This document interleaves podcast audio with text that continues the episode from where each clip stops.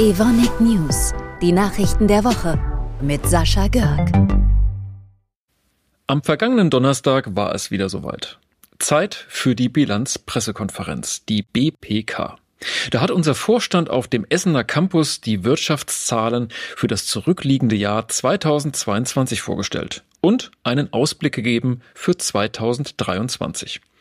Atmosphärisch war es bei dieser BPK fast schon wieder so wie vor Corona denn es saßen endlich wieder Journalisten vor den vier Vorständen. Ukraine-Krieg, hohe Inflation, schwankende Energiepreise. Wie verlässlich sich das Geschäft von Evonik bei diesen massiven Widrigkeiten in den letzten zwölf Monaten entwickelt hat, das brachte unser Vorstandsvorsitzender Christian Kullmann mit drei Worten auf den Punkt. Wir haben geliefert. Das dürfen Sie wörtlich nehmen, auch im Wortsinn. Das war eine starke Mannschaftsleistung. Eine starke Mannschaftsleistung aller Geschäftseinheiten und Teams. Unsere Supply Chain hat dafür gesorgt, dass unsere Kunden das bekamen, was sie brauchten.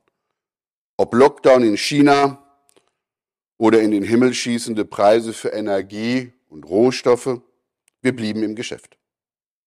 Auch das eine tolle Teamleistung. An dieser Stelle möchte ich unseren Mitarbeiterinnen und Mitarbeitern im Konzern besonders danken. Jetzt mal zu den Zahlen. Das bereinigte Ergebnis vor Steuern, Zinsen und Abschreibungen, das EBITDA, stieg in 2022 um 4 Prozent auf 2,49 Milliarden Euro. Dieser Wert war so hoch wie seit 2012 nicht mehr. Zu dem insgesamt robusten Ergebnis hat auch der Umsatz entscheidend beigetragen. Wie dieser richtig einzuordnen ist, erklärte Finanzchefin Ute Wolf. Der Umsatz ist um 24 Prozent gestiegen auf 18,5 Milliarden Euro. Wachstum spiegelt dieser starke Anstieg jedoch nur punktuell wider. Die dreieinhalb Milliarden Euro Mehrumsatz, die wir letztes Jahr generiert haben, sind größtenteils darauf zurückzuführen, dass wir gestiegene Einkaufspreise an unsere Kunden weiterreichen konnten. Das ist nicht selbstverständlich. Man darf den starken Umsatzanstieg allerdings auch nicht als boomende Nachfrage missinterpretieren. Tja, boomende Nachfrage.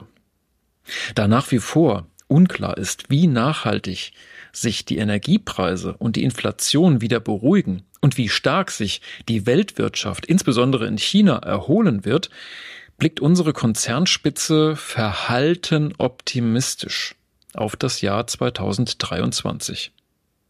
In einem waren sich bei der BPK alle einig.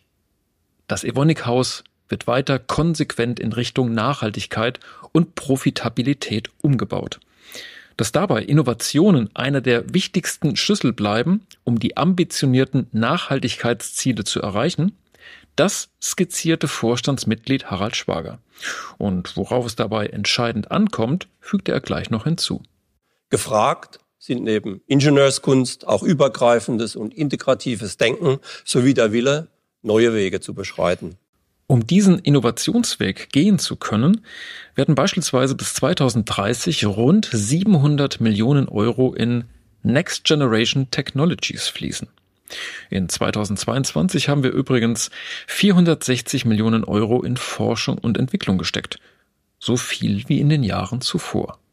An mehr als 40 Standorten forschen und entwickeln rund 2700 Mitarbeiter und Mitarbeiterinnen. Apropos Belegschaft. Dazu hatte Personalvorstand Thomas Wessel Erfreuliches zu vermelden. Insgesamt hat sich im Laufe des Jahres 2022 die Zahl der Beschäftigten bei Evonik um rund 1000 erhöht. Zu den Haupttreibern dieser Entwicklung gehören neue Wachstums- und Investitionsprojekte, aber es geht auch um den Aufbau von speziellen Kapazitäten im Unternehmen. Das betrifft technische Projekte in Forschung, Entwicklung und Innovation sowie in der IT, zum Beispiel für die dringend notwendige Digitalisierung.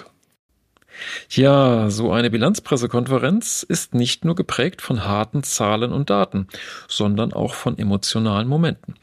Das zeigte sich auch bei Christian Kuhlmann, als er Ute Wolf bei ihrem letzten BPK-Auftritt bei Evonik verabschiedete.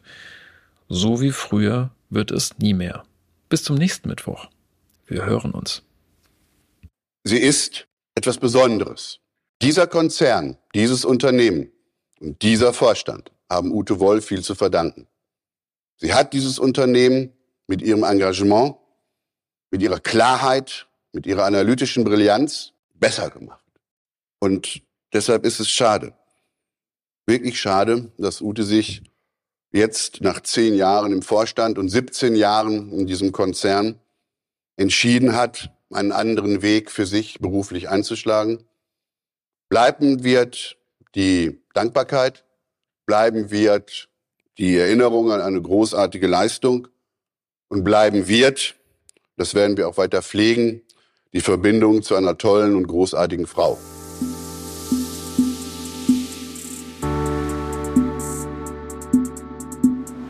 Evonik, leading beyond chemistry.